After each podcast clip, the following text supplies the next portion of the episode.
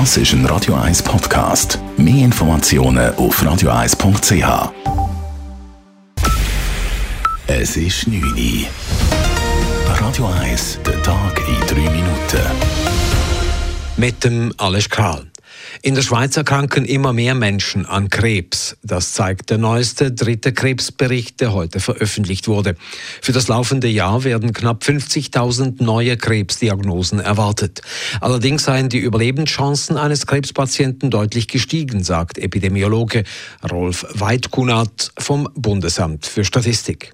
Die erfreuliche Nachricht für jeden einzelnen Schweizer und für jede einzelne Schweizerin ist, dass ihr individuelles Risiko, an Krebs zu sterben, insgesamt nicht gestiegen und teilweise sogar gesunken ist.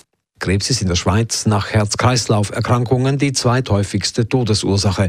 Statistisch gesehen erkranken jeder zweite Mann und jede dritte Frau im Laufe ihres Lebens irgendwann an Krebs. Die Polizei Norwegen stuft den tödlichen Angriff in der Stadt Kungsberg als Terrorakt ein. Über das Motiv des 37-jährigen Täters gibt es noch keine hinreichende Erklärung.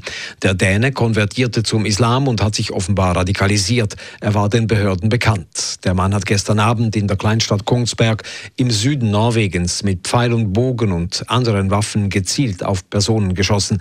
Er hat fünf Menschen getötet und drei weitere verletzt. Nach der Tötung einer Frau in Zürich-Altstetten gestern Abend ist der mutmaßliche Täter verhaftet worden.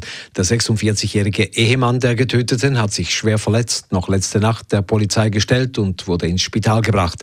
Die getötete Frau ist Mutter zweier Kinder. Sie hat gemäß Aussagen von Bekannten ihren gewalttätigen Mann schon vor längerer Zeit verlassen. Mitte Woche wurde gemäß der Stadtpolizei ein Rayon- und Kontaktverbot gegen den Mann ausgesprochen. Gemäß der Staatsanwaltschaft läuft bereits seit Juni ein Verfahren gegen den Türken wegen Drohungen.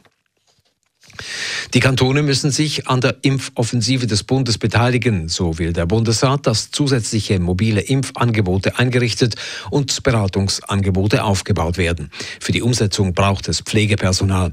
Die Präsidentin der Gewerkschaft VPOD, Katharina Prelitsch-Huber, zweifelt daran, dass die Heime und Spitäler in der aktuellen Situation Personal überhaupt zur Verfügung stellen können. Besser wäre es, früheres Pflegepersonal anzuwerben, das während der Pandemie aufgrund der schlechten Arbeitsbedingungen den Job gekündigt hat. Bei Zürcher Pflegeheimen und Spitälern heißt es auf Anfrage, dass mit dem Kanton Zürich in den kommenden Tagen und Wochen besprochen werde, wie die Impfoffensive unterstützt werden kann. Der Kantonsrat und der Stadtzürcher Gemeinderat werden während des Umbaus des historischen Rathauses am Limatke im Gemeindehaus Hart der Bullinger Kirche in Zürich außer tagen. Der Kanton Zürich investiert über 9 Millionen Franken, damit im Provisorium ein Ratsbetrieb stattfinden kann. Die Räumlichkeiten am Bullinger Platz werden dann von 2023 bis 2027 genutzt. Zu den Umbaukosten kommen noch Mietkosten von jährlich knapp 640.000 Franken. Bis Ende nächsten Jahres tagen die beiden Parlamente weiterhin pandemiebedingt in der Messehalle 9 in Oerlikon. Radio 1 Wetter.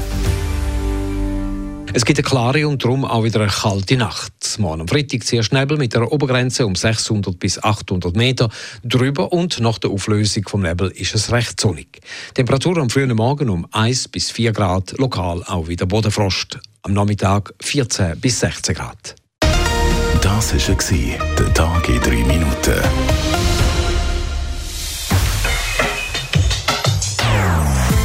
Non-Stop-Musik auf Radio 1. Die besten Songs von allen Zeiten. Non-stop.